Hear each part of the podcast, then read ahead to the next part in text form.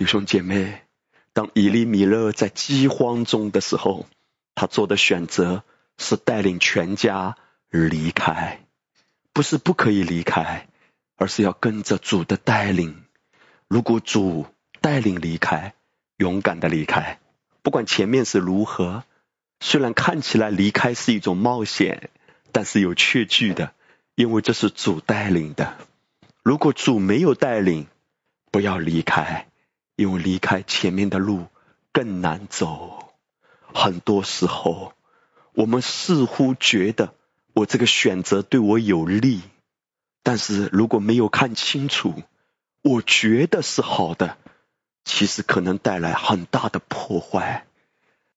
重点不是做什么，重点是神怎么说，他一定为我们负责，他一定为你征战，在你的生命中。有哪一些的残局？这个残局的意思就是这件事情啊，被你搞坏了。你的身体被你搞坏了吗？你在财务上被你搞坏了吗？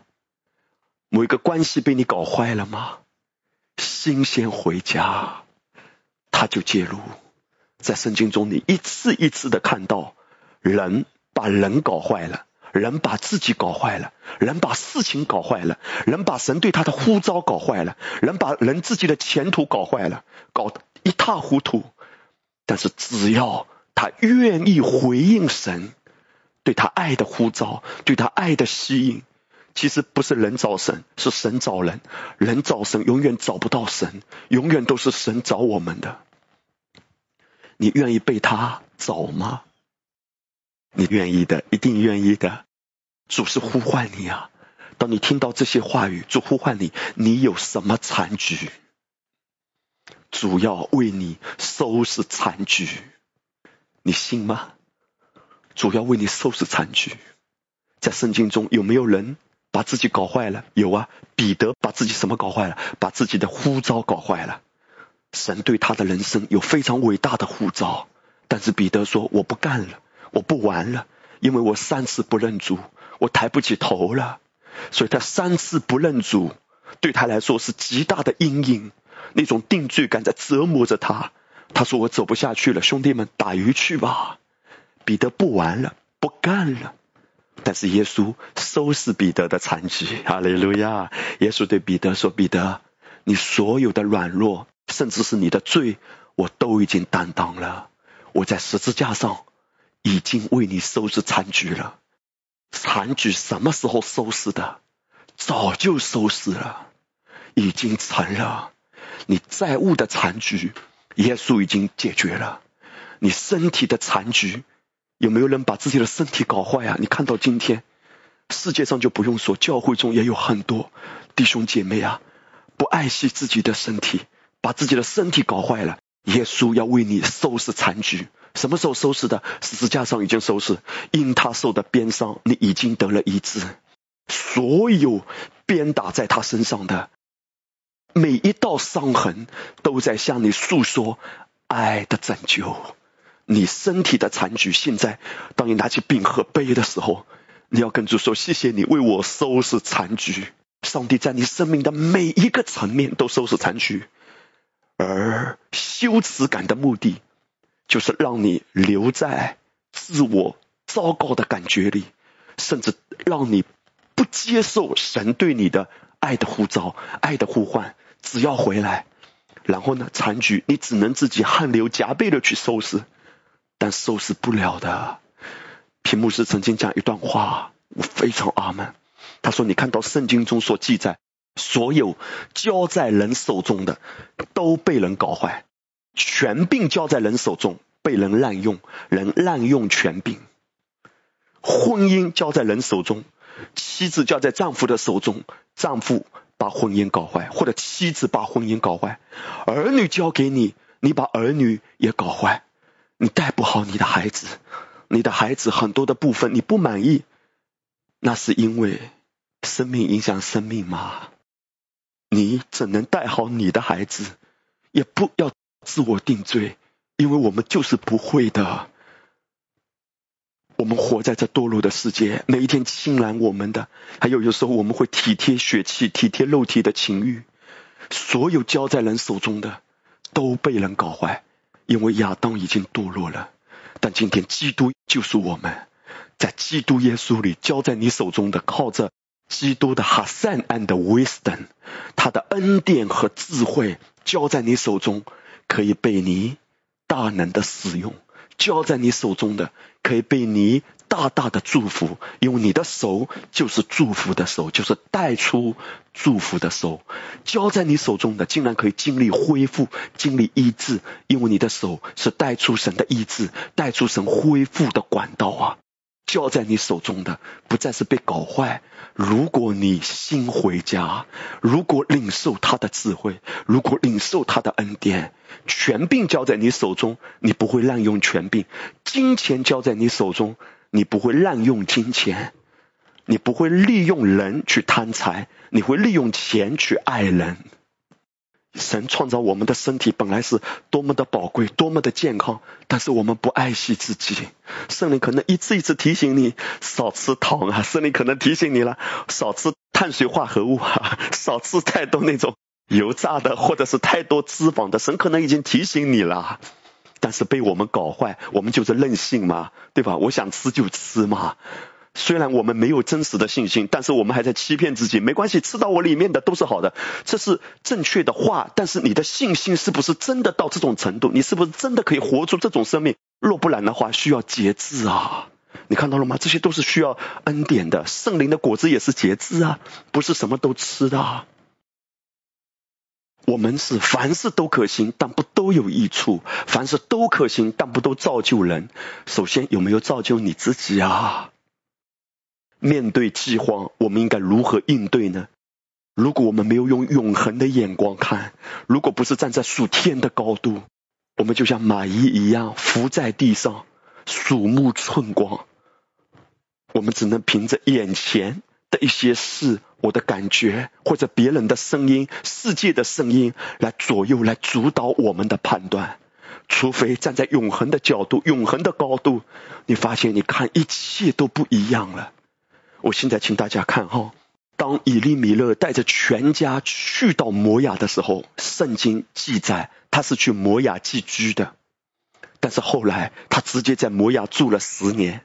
我相信以利米勒刚去的时候，他是没有铁了心说我一定要住在摩亚，因为在本质上他没有得到确据，他并不觉得留在摩亚。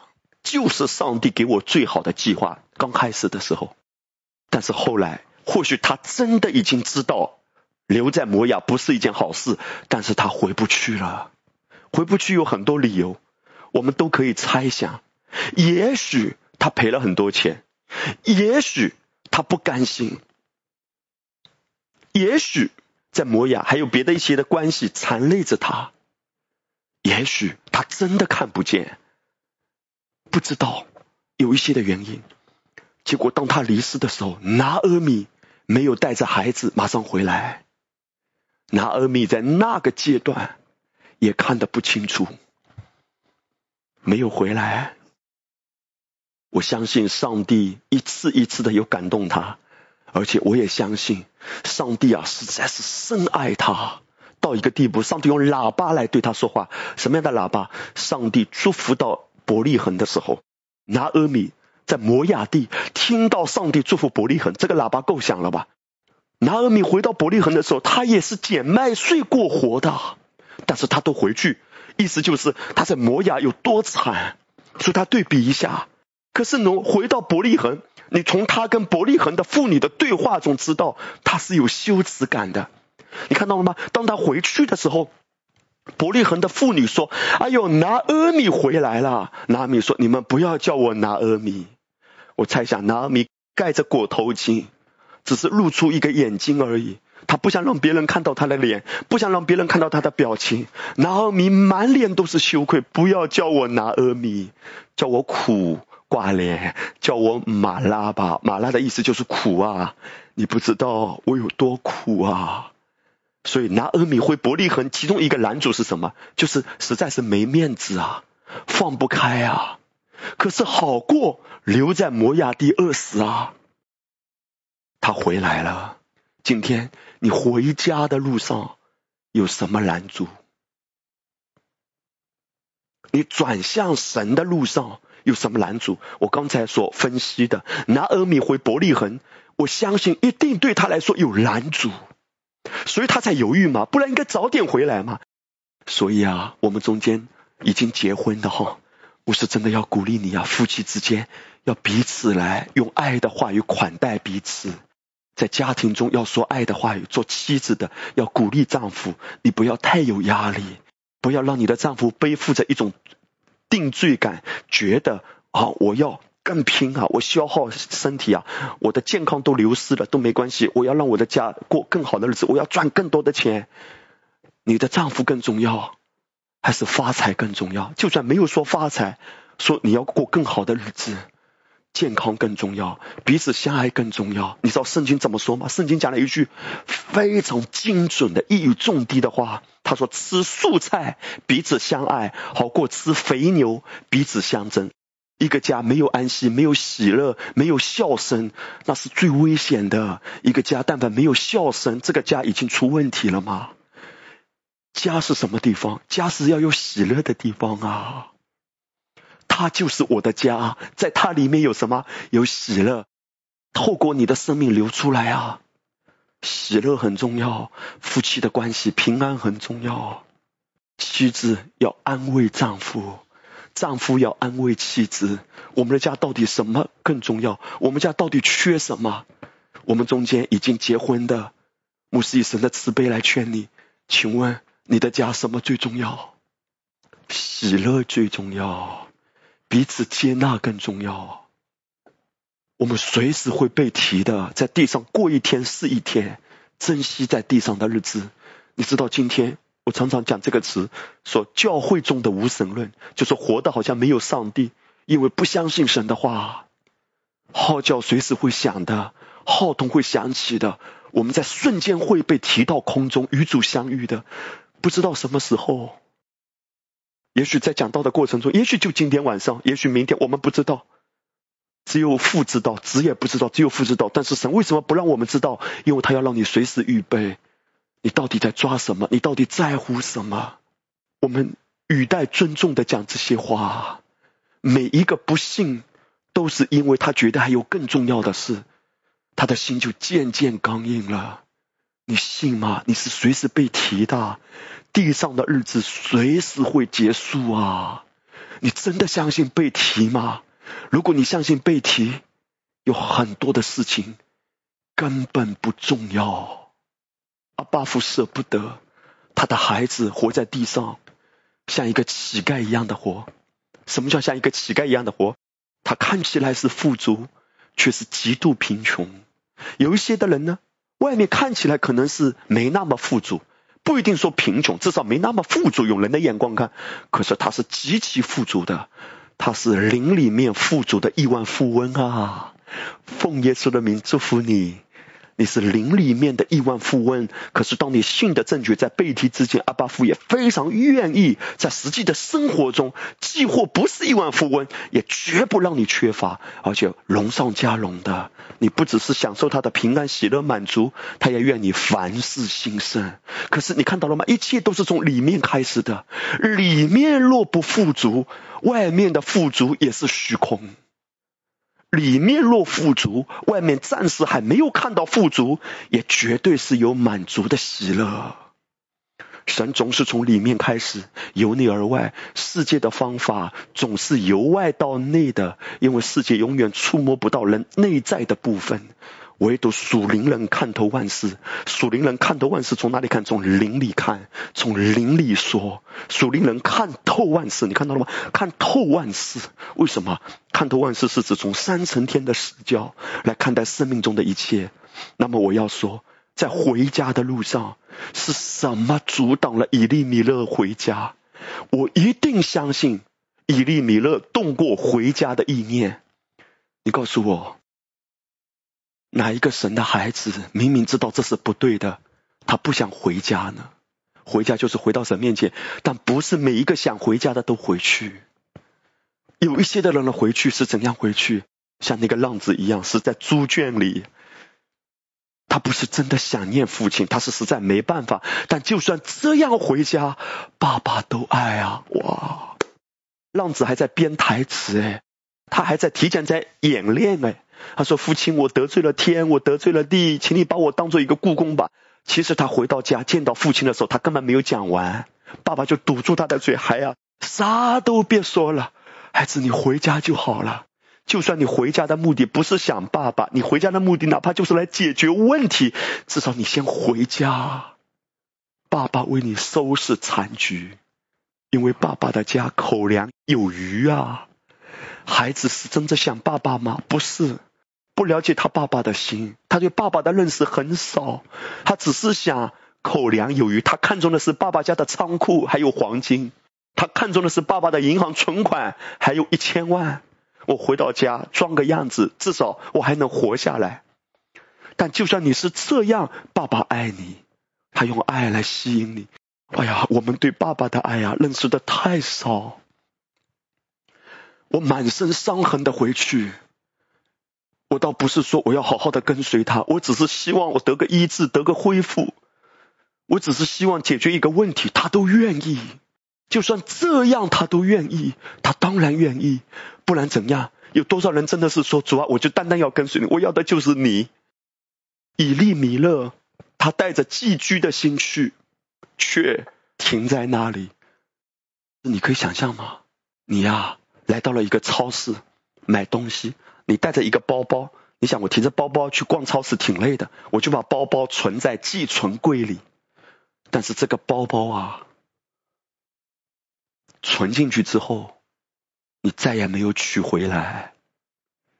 这就是拿阿米所经历的。他是本来准备寄居的在摩崖，但是两个儿子永远寄存在了摩崖地。是什么原因？到底还有什么更重要的事？你看他比耶稣更重要，那就是你回家的路障。魔鬼是邪恶的呀，他带着一个邪恶的目的。就是透过这些事，你千万不要指着你的家人说，就是你拦住我，你是邪恶的，千万不要，千万不要误解啊！我是说背后属灵征战啊，你不要忘记，我们处在属灵征战中，他带着一个邪恶的目的，透过人，透过事，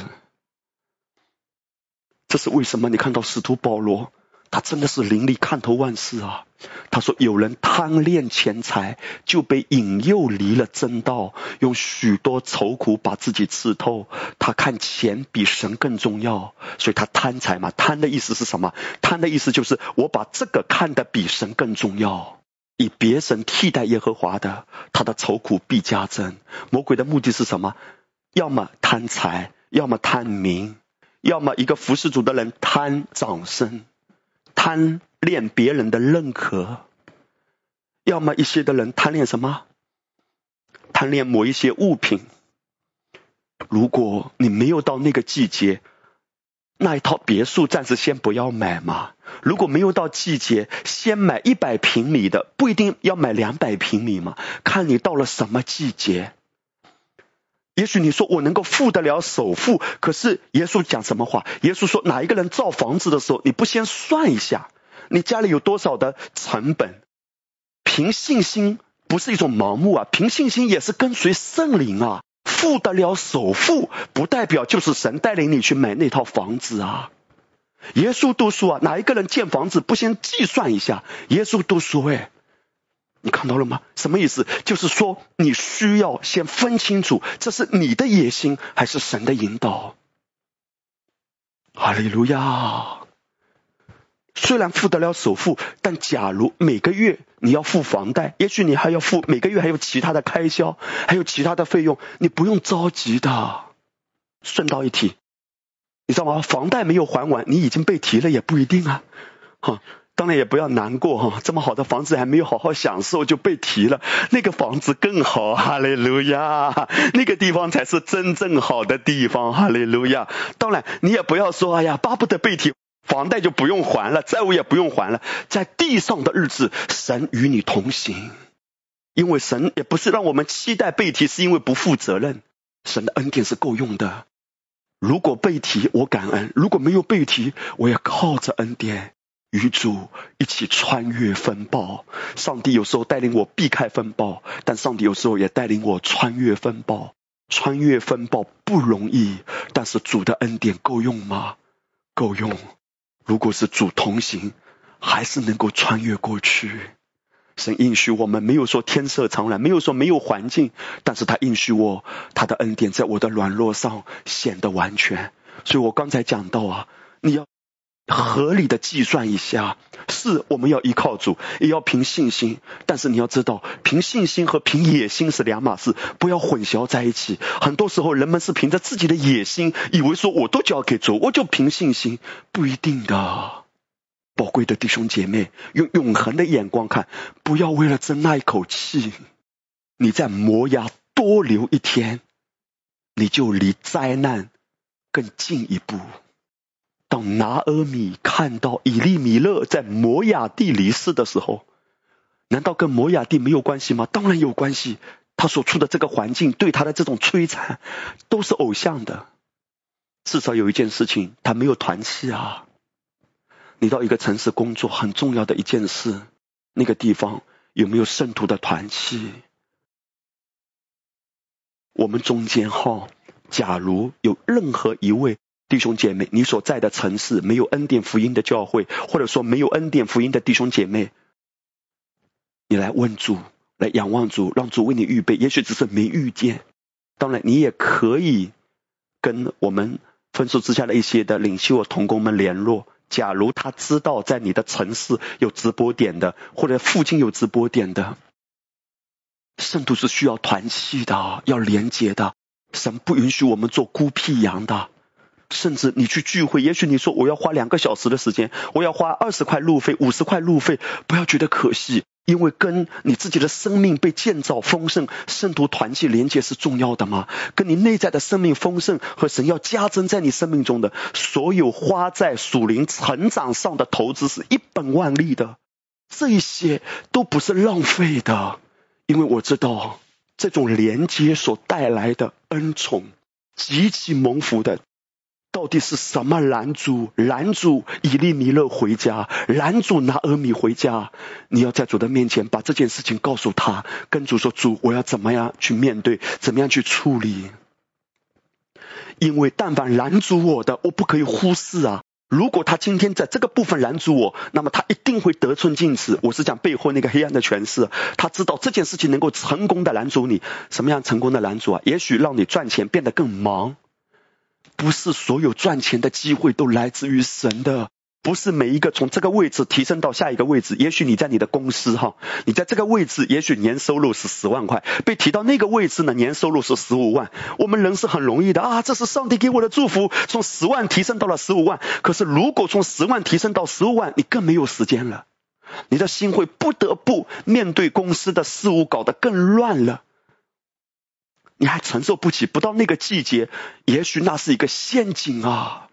有一些人认为的好事情，人认为的机会，不是馅饼，是个陷阱。弟兄姐妹，不是每个机会都来自神。但凡让你的心更忙乱，但凡让你的心变得更浮躁，你知道今天这个世界人心浮躁啊，我们的心都很难静下来。有时候我看到自己。也是变得残酷，不知不觉讲话就着急起来。有时候跟一些靠近我的这些同工啊，有时候讲话也是拉着脸，就忘了，因为压力大嘛。有压力来的时候，你流出来的就不甘甜了。其实这都是很残酷的。有时候啊，我们对彼此都是没有喜乐、没有笑脸说话的。啊，我不知道今天晚上会不会这些话又讲的太好，又让你有压力哈。我要靠着主的恩典，我要不能够一直拉着脸跟你说哈利路亚，你这么珍贵哈利路亚，也要喜乐的对你说。有时候讲讲讲啊，好像负担有点重起来了，好，那脸拉下来，这是不对的，这是不对的哈，还是要喜乐的跟大家分享。但是呢，负担还是有的，因为主真的是爱你，主舍不得你受苦。我今天晚上真的是要劝勉。因为天天彼此相劝嘛，劝勉每一个宝贵的弟兄姐妹，用永恒的眼光看你今天很在乎的，你今天很在意的，可能是没有那么重要的。哈利路亚！当你用永恒的眼光看的时候，不重要。大家都记得，当以色列百姓他们在旷野的时候，所有以色列的百姓每一个人家安放帐篷的时候，他们的门啊是朝向哪里？是对着会幕的。圣经谈到对着会幕安营。从战略的角度来说，他们在旷野也会面对敌人吗？甚至也会有野兽啊？哪有这种的？家门口全部都啊对着中央的会幕在最中间啊，那你的后面是没有门的，帐幕的后面是没有门的。那敌人攻进来你都不知道，你门啊朝着外面你就知道叫防备嘛。这就是神的智慧啊！神的愚拙总比人智慧，神的软弱总比人强壮。人啊都是靠着人的方法。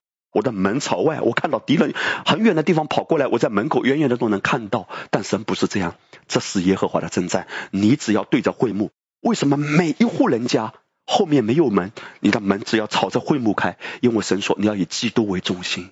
以赛亚书里面说，耶和华的荣光做你的后盾，神会保护你的，神会看顾你的。你看到以色列百姓他们过红海的时候，多么奇妙！耶和华的荣光啊，在他们的前面，云柱火柱啊，代表神的同在啊。圣经谈到那个火柱啊，夜间嘛，因为他们是夜间嘛，还记得吗？我们谈到神是很喜欢在夜间行神迹的，因为夜间通常是指在安息的时候，你安息神运行，你做工神安息，你放手神接手，你接手神放手，还是让他接手吧。哈利路亚。那么现在你看过红海的时候，那个火柱啊，在他们的前面带着他们。请留意一个细节啊，圣经记载那个火柱在他们前面，以色列百姓过红海，为什么？因为他是我们的约柜嘛，他是我们的开路先锋嘛，他在你前头行。二零二一年前面的路你还没走，他都走了，哈利路亚！爸爸都已经走过了，他是超越时间的，他在你前头行。像烈火一样灭绝仇敌，他告诉以色列百姓：“你看圣经记载，他说我在你前头行，如同烈火要把敌人灭绝，在你前头行，他为你开路，他是你脚前的灯，路上的光。”可是这个细节是什么？就是当以色列百姓过了红海之后，突然之间，那个火柱马上转到他们的最后面。其实最后一个有点担心惧怕的，你要知道，埃及的法老已经派兵来追赶。所以跑在最后的，也许是走得慢一点的，但是你知道吗？上帝恩待软弱的呀。神怎么做？哇，阿巴夫真的是无微不至啊！他就是呵护，因为神不要让跑在最后面的担心惧怕，连最后面的最慢的啊，也许性子很慢的，反应很慢的，有些的人性格比较慢嘛，讲话也是慢吞吞的，对不对？有些人性子比较慢啊，我就想起个故事：两个朋友，他们有一天在高山上，他们准备去野炊，然后也带了一个帐篷。那天晚上呢，他们就决定哇，我们烤羊肉串吧，哈利路亚！然后呢，啊，我们搞点什么东西吃吧。两个人就一边吃一边在聊。然后呢，一个朋友他很能讲。他说：“你看啊，现在是多么特别的一种氛围啊！虽然我们两个是好基友，都是男人，但是呢，我们也享受这个特别的啊，有点浪漫的 moment 吧。啊，望着星空，哇，星星在闪烁。他们举起羊肉串，哇，他们就聊啊。一个人很能讲，然后呢，讲了半天之后，他说：兄弟，你也讲两句吧，你咋都不讲呢？那个人说：我也不知道讲啥。”如果一定要讲两句的话，那我就说吧，我们的帐篷半个小时以前已经被风吹走了。另外一个很能讲的，你咋不早点说？哦，因为你都一直在说，我就先听着呗。所以，在一个家庭中，在一个团队中，可能有些的人总是反应比较慢一点的。哦，人啊，有时候，尤其是一个行动派。好，我不知道你是哪一派，我呢是蛋黄派。啊，有人说我是什么恩典派，啊，曾经有人说我是灵恩派，其实我是蛋黄派。好，我也不反对做苹果派，苹果派也挺好吃的，你知道吗？不知道你是哪一派，可能你觉得你是行动派，行动派很容易看不起慢吞吞派。一件事情啊，尤其是做领袖的啊，如果做领袖的，你知道。领袖常常是雷厉风行的，但雷厉风行的人呢，杀气往往很重。如果你太雷厉风行，别人跟不上的时候啊，跟在你旁边的人都有苦头吃了，杀气比较重。那么慢吞吞的人如果做领袖呢？那么呢，下面的人呢，又觉得受不了，太慢了，这领袖咋做呀？啊，上帝都转了十八个弯，他还没转第二个弯，我们跟着你好苦呀，太慢了，所以都不容易。但是我要告诉弟兄姐妹，耶稣的眼中呢，都宝贝。一个团队都是需要的，每一种性格，每一个不同恩赐的彰显，这是一个团队。神不要让我们觉得比别人强。圣经说：“你看自己啊，没有比别人强，看别人比自己强。”神的恩典也在他身上，也在我身上。一个团队性格慢有性格慢的恩典，性格快有性格快的恩典，而神呢会照顾每一个人。不要自夸，行动派千万不要看不起慢吞吞派，因为行动派也可能变成任性派。因为你太能干了，什么都雷厉风行，还没看清楚就跨出去，却不知道前面是个坑。如果你太行动派，你说走啊，同志们冲啊，你不知道往哪里冲。有时候慢吞吞派看起来慢吞吞，可能也是先看清楚一点。神啊，在一个团队里都是有这样的恩典，有这样的预备的，彼此不要定罪。这是为什么要同心合一的祷告，很重要的。两夫妻有时候性格不一样是一件好事，一个是慢吞吞派，一个是杀气太重派，彼此冲一下，综合一下。一个油门，另外一个不能是油门，两个都油门，怎样报废啊？一个油门，一个是刹车嘛，需要的。所以做丈夫的，如果你有家庭中有什么想法，你说我们要投资，我们要做这件事情，也许你的太太不同意，你的太太也许她相对来说保守一点，不要因此论断她。我告诉你，姐妹啊，如果她本身是敬畏主的，她是仰望主的，通常在很多的时候啊，比弟兄在属灵上更敏锐啊。宝贵的弟兄姐妹，我要讲的重点是什么？你看到神真的是无微不至啊。他就是不要让你担忧。他说：“你放心，我接手，我看顾，我运行，我负责。你到底看重什么？神不要让我们有缺乏感。以利米勒很显然绝对是个行动派。以利米勒他的名字叫神是我的王，就像我们的名字叫基督徒。”基督徒的意思就是以基督为中心的人。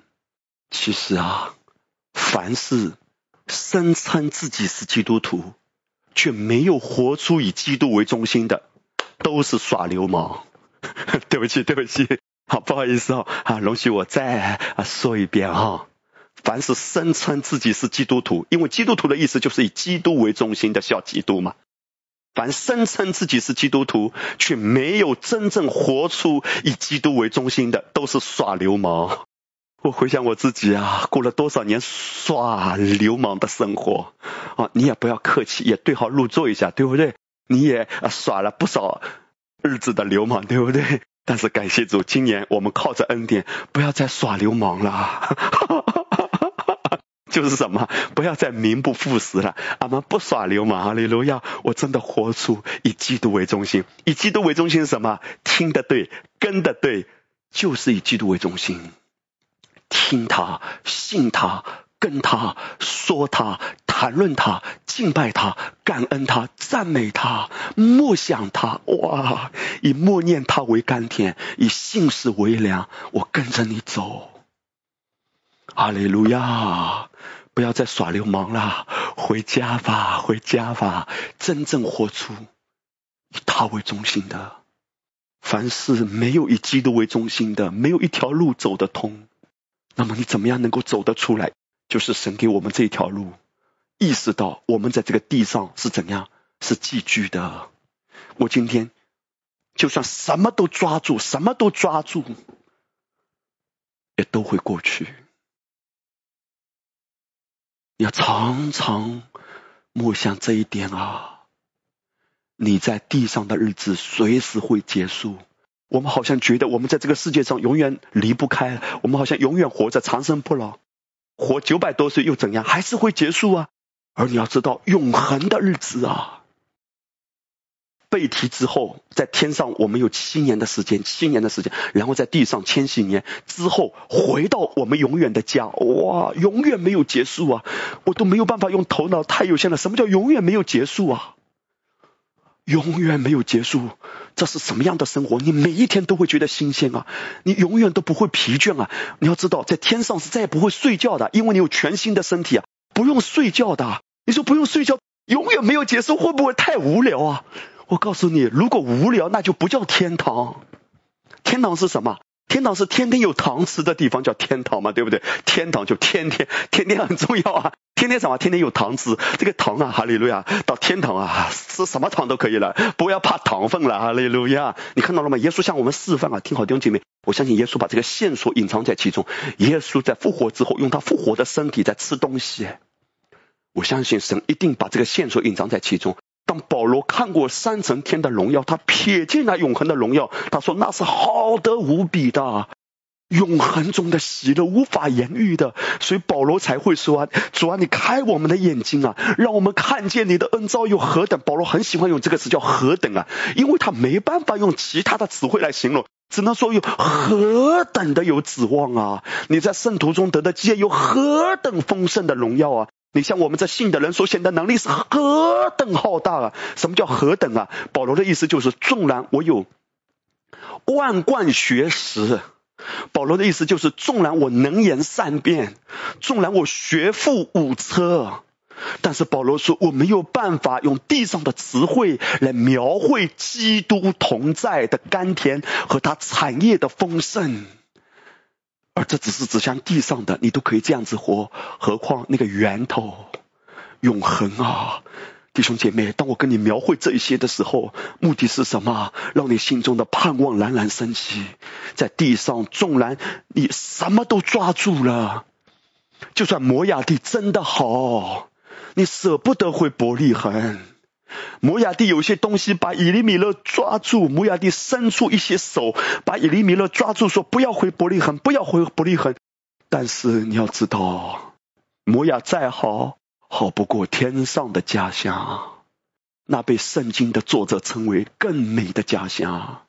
我有一个更美家乡，在天那边，永远的没有结束的。他在呼唤你，看淡一些事。很多东西我们真的放不开，我们过得很苦。我们在地上跟人斗，主知道你很苦。今天晚上主给你一条路。我知道主的爱充满我的心，他心疼我们中间有些弟兄姐妹。主知道你的人生很苦。今天晚上牧师就是跟你分享，主要给你一条路，就想到永恒。这地上的日子随时会结束，是短暂的。你有一个荣耀的家乡在天那边。如果你的家人已经信主的，他已经回家的，你都会见到他。你会见到他，而且彼此会认得出来的，一定的。那个时候智慧充满啊，那个时候神会擦去我们所有的泪水了。没有泪水，只有喜乐，只有感恩。那个时候没有仇恨，没有愤怒，没有忧虑。所以我要告诉你，思想永恒。今天人看不起你，不重要。你知道扫罗的困难就在这里，就是他听不得别人说大卫杀死万万，我扫罗只是杀死千千。扫罗受不了。有一次我在默想这段经文的时候，我觉得我领受到两个字，就是。数据啊，数据！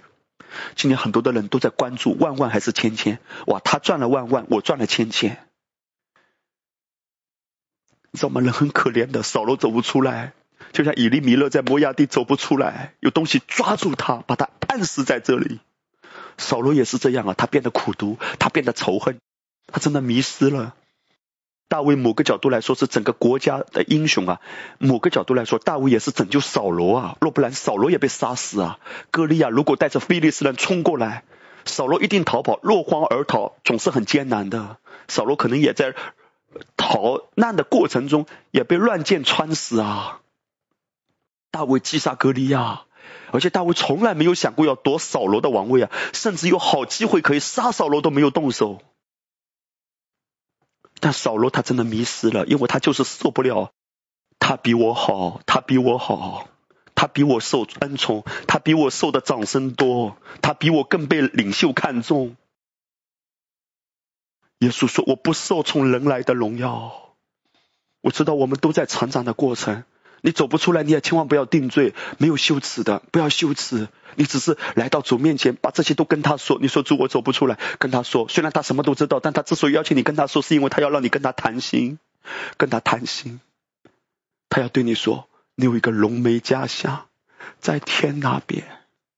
你要知道，这个歌啊，可不是只有在追悼会的时候才唱的。这个歌每天都要提醒自己，我有一个龙梅的家乡在天那边。希伯来书第十一章、第十二章谈到这些信心伟人的时候，圣经总是马上补充一句：因为他们羡慕一个更美的家乡，就不羡慕这地上的成功都会过去。魔鬼弄瞎人的心眼，让人看不见，深深看不见。你知道看不见有什么特点啊？只顾念地上的事。可是保罗怎么说？你不要顾念所见的，你要顾念所不见的，因为所见的是暂时的，所不见的是永远的。你是上还是下？你的心。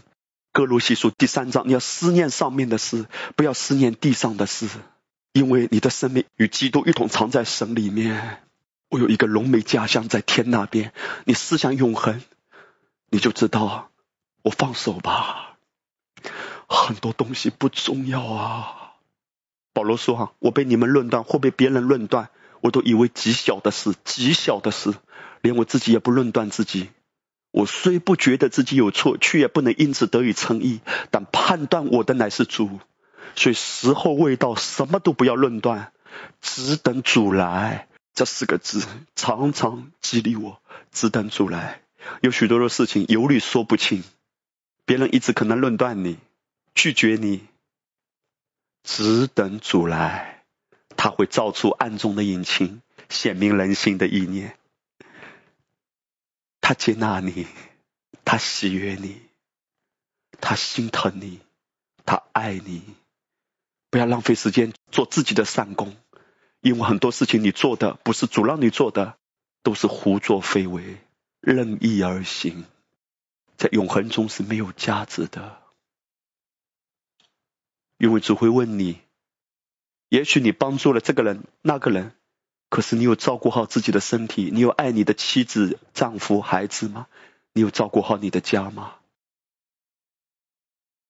你有照顾好你的长辈吗？你可以爱全世界，但你不一定照顾好你的长辈啊。圣经怎么说？人若不照顾自己的家人，你要知道，就像外邦人一样，甚至都不如啊。无论是亲属还是家人。你看到了吗？上帝总是提醒我们，哎，他说：“人若不照顾亲属，人若不照顾家人，不要定罪别人为什么不照顾你，不要定罪。我们乃是先来到主面前，我有没有照顾？我没有照顾，也不要定罪。我先来到主面前，求主帮助我，先来恢复我，供应我。我先跟他要，我自己先活好了，我身旁的人才能活好。基督徒的生命，难道不要在地上发光吗？要。”但是这个光不是你用你的力量发出来，这个光是主让你发出来。如何能发光？有永恒的眼光，你才能真正发光。若不然发的是人自己搞的电灯泡的光，很微弱的。一个真正的荣光，永恒的荣光，是可以因为看到永恒而笑看地上的风云变幻。因为你真的知道你是谁，你与基督一同坐在父的宝座的右边。这地上一切都动不了一个安息的人，这就是真正神要呼唤你成为的样子。我常常思想，永恒就看淡地上很多的纷纷扰扰。神不要叫你斗争，生活不是一场战斗。我唯一要做的就是坐下来，亲近他，念他，想他，呼唤他。然后他叫我做，我就去做。先坐下来。生活不是一场战斗。也许你说牧师，我不斗我就损失。你要在哪一个模式里？你如果回到神的模式里，先损失，神会补还。如果你舍不得，你就还在活在世界的模式里，还在抓，还在斗。当你放的时候，可能有损失。但是如果你铁了心，你要回到神的模式里，就损失吧。你要知道，我们杭州的母堂，当我传讲恩典福音，真的有人离开啊。人没有变多，我传讲恩典福音刚开始人没有变多，反而变少啊。但是到了时候，我从来没有想过的，像我这样一个糟糕、如此不堪的、软弱的，一切都是不配得的。可是我知道，我从中学到非常重要的一件事情：损失就损失。没有一个牧师希望教会人变少，就算不是为了成就感，也有一种不舍。尤其离开的人是因为你传讲的内容，如果你觉得你是传讲对的，这种不舍，甚至有这种自我疑惑，我是不是真的传错了？可是我们不能够为每个人负责的，你不是别人的救世主，我还是坚定。虽然我的头脑有很多的东西还不能理解，可是我的灵里面就是很坚定、很清晰的恩典福音是对的。是救命的，救谁啊？救我自己。现在就开始跟爸爸说：“阿爸，你帮助我转向你，帮助我回家。”你心里默默的说：“说主，我转不过去，我真的很心痛的。也许我钱财损失了，也许我家庭的一个压力，我一想到我就很苦啊！我一想到我就是马拉，一想到我就是苦水，一想到我就觉得透不过气。你现在说主，帮助我转过去。”帮助我先恢复我的心，环境还没有变，我的心里面有力量。耶稣的爱医治了我的心，破碎的生命完整起来。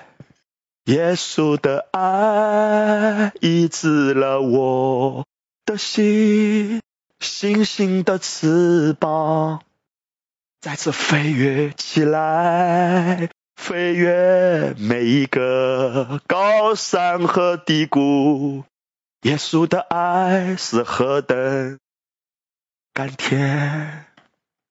主啊，你帮助我，帮助我转向你，帮助我用永恒的眼光看待今生，帮助我超越地上的纷纷扰扰，帮助我超越人际关系的纠结，帮助我从苦水到甜水。帮助我回家，我的心回了家，我的生活也上了轨道。这就是关系，啥都跟他说，啥都听他说，只等主来。我有一个龙妹家乡在天那边，那是我永远的家。而我在地上，基督的同在就是我的家。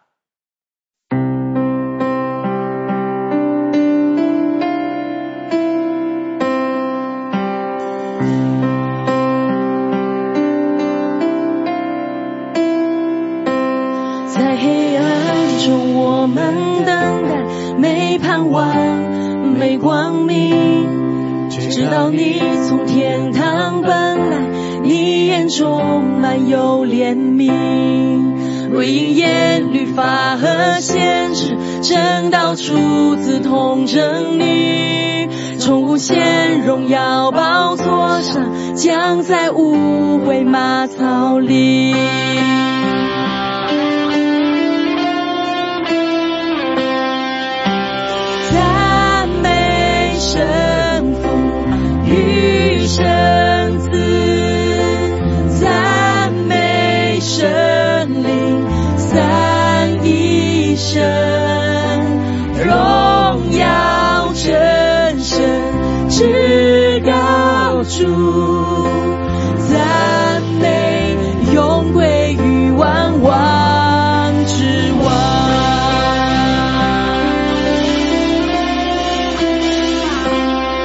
为彰显你国度降临，失散的余生和好，为赎回你所造万物，你甘愿承受十架，在你还在苦难之中，你看见千变喜乐，因你为要拯救我们，耶稣你舍出生命。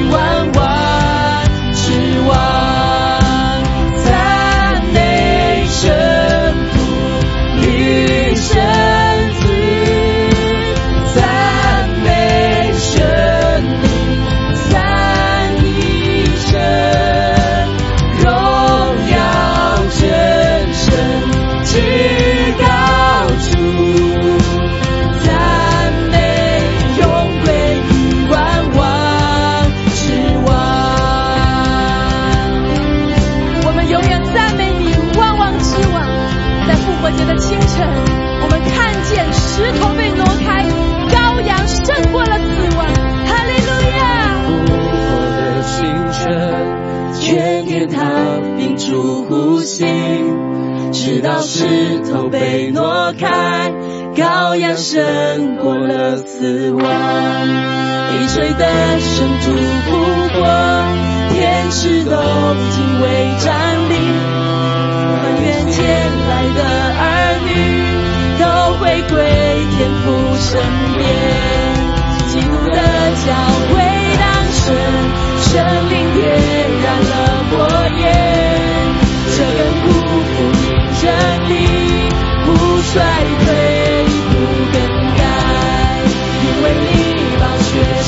生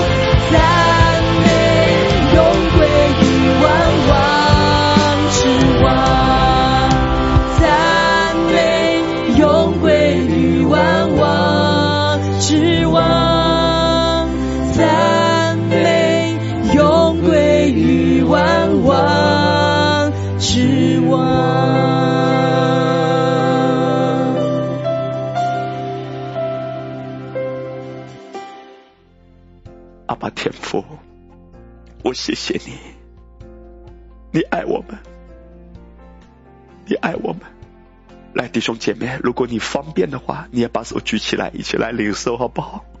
主啊，你现在来触摸每一颗宝贵的心，你看到每一个饥饿的心，我们都是愿意回家的，爸爸。我们的心都不愿意被这世界的痛苦所辖制，但是有些部分我们真的放不开。我们在一些的事上自己走不出来，你知道我们很苦的主啊。你要带领拿尔米回家，你要带领我们回家，真正自由起来，破碎的生命再次完整起来。谢谢你，你来安慰啊，阿爸，安慰那一颗破碎的心，医治啊，恢复啊，那需要的恢复的，扶起我们，扶起我的弟兄，扶起我的姐妹。再次刚强起来，哈利路亚！我们感恩，我们赞美，我们淡淡的仰望你，看见我有一个柔美的家乡。地上很多的东西不值得我们眷顾，地上很多的东西不值得我们疯狂的追逐。我不跟着世界的声音走，我只听好牧人的声音。你带着我们走啊，阿爸！我们跟着你啊，阿爸！我们跟着你啊，爸！我们仰望你，你看到一颗又一颗饥渴的心，你看到有一颗又一颗现在愿意回应你的心，就来恢复它、坚固它、安慰它。